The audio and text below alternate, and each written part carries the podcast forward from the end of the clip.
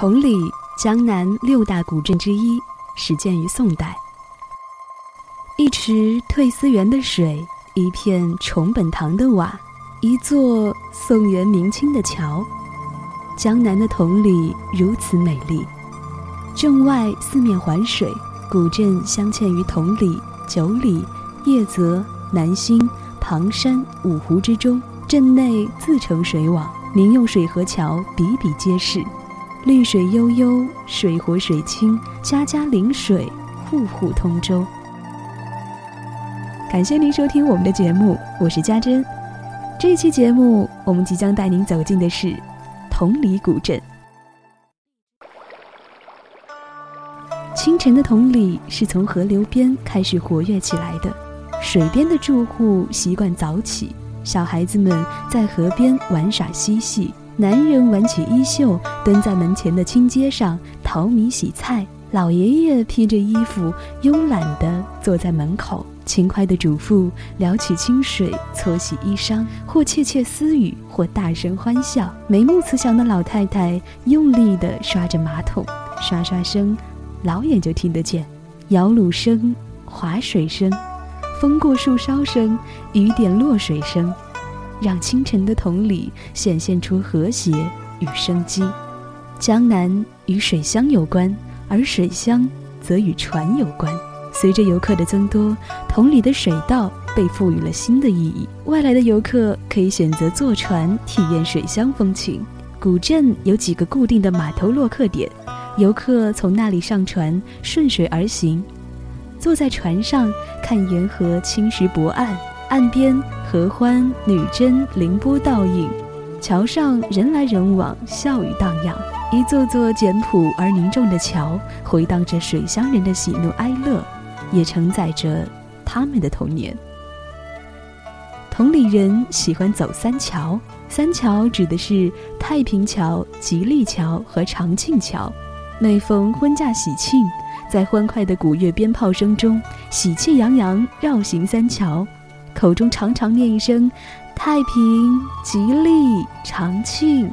现在的走三桥有了新的内涵：走过太平桥，一年四季身体好；走过吉利桥，生意兴隆，步步高；走过长庆桥，青春常驻，永不老。同里人朴实的愿望都包含在里面。因为有水，同里人喝茶的习惯也比其他古镇浓。抗战前，同里有茶楼二十余家，为取水方便，一般都建在沿河，河水经凡沉淀后即可沏茶。现在，同里的茶馆中最出名的要数南园茶社了。南园茶社坐落于同里前八景之一的南市小烟景致之中，有江南第一茶楼之称。南园茶社去掉中间两个字，即为南社。是辛亥革命时期江南著名的进步文学团体。据说陈去病、柳亚子等人都常在南园茶社聚会畅谈。南园茶社临河而造，恰巧处在石子河岔口上。现在的茶楼按照原样修复，保留了原来的韵味。墙体是原始的砖木结构，分上下两层。门面是清代风格的木雕装饰。旧时的老虎灶对着茶社的正门已经重新漆过了，茶社早已不再用老虎灶烧开水，不再有或者茶叶清香的水蒸气冒出来，老虎灶就成了一个怀旧的摆设。在南园茶社，你可以品尝到各种档次的红茶、绿茶和花茶，还供应各类茶点。茶楼里临窗而坐，点上一壶绿茶，几样苏州小吃。听楼上的曲院班演奏江南丝竹、宣卷、评弹、戏曲或是小调，别有一番风味。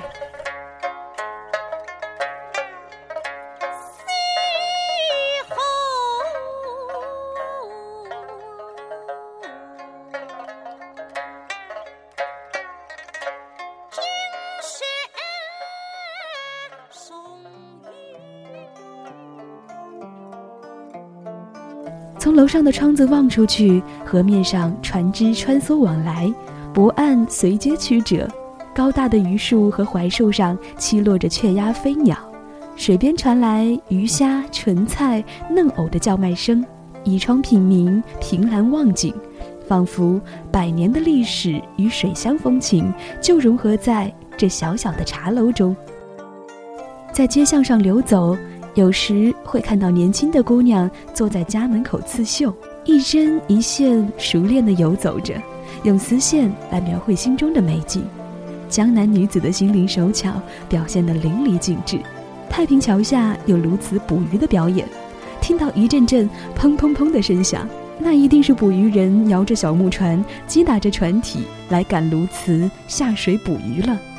不一会儿，鸬鹚的颈部就会鼓起来，渔民一把抓住鸬鹚，扒开嘴巴，一条条的小鱼就被吐出来。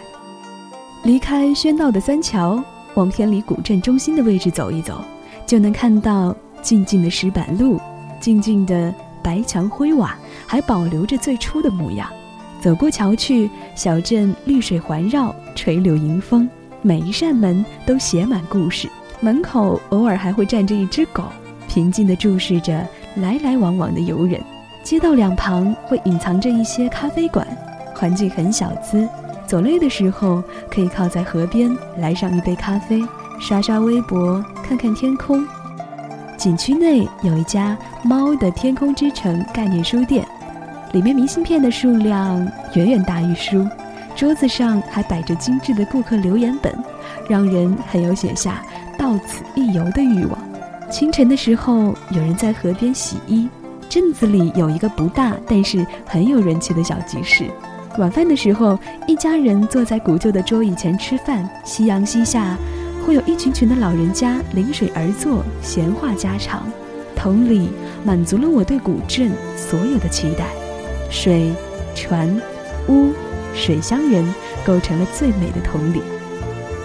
傍晚时分，晚霞起落，渔民摇着小船从波光粼粼的水面划过，姑娘们戴着绣花包头，在河埠边笑笑闹闹。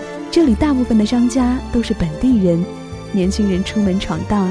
老人就守着这个古老的镇，待一辈子也不觉得腻。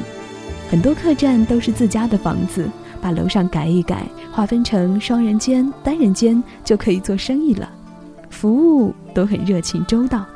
当地的鱼，清蒸最鲜美，马兰头、荷叶蒸、三白、三黄鸡，都是地道的江南风味。不知不觉还能兜到一些奇趣的小店。卖各类民族服饰、字画墨宝、古玩刺绣、美食小吃。如果碰到曼地邮局，别忘了进去选两张明信片，寄给一年、五年甚至更久以后的自己。在桥与水之间，在繁华与安静之间，甘于淡漠，甘于寂寥，甘于守候那些被岁月遗忘的故事。飞檐高墙。静水田烟里的红尘往事，最终化作泥土。只有他，依旧风情万种的温暖着每一个过客的心。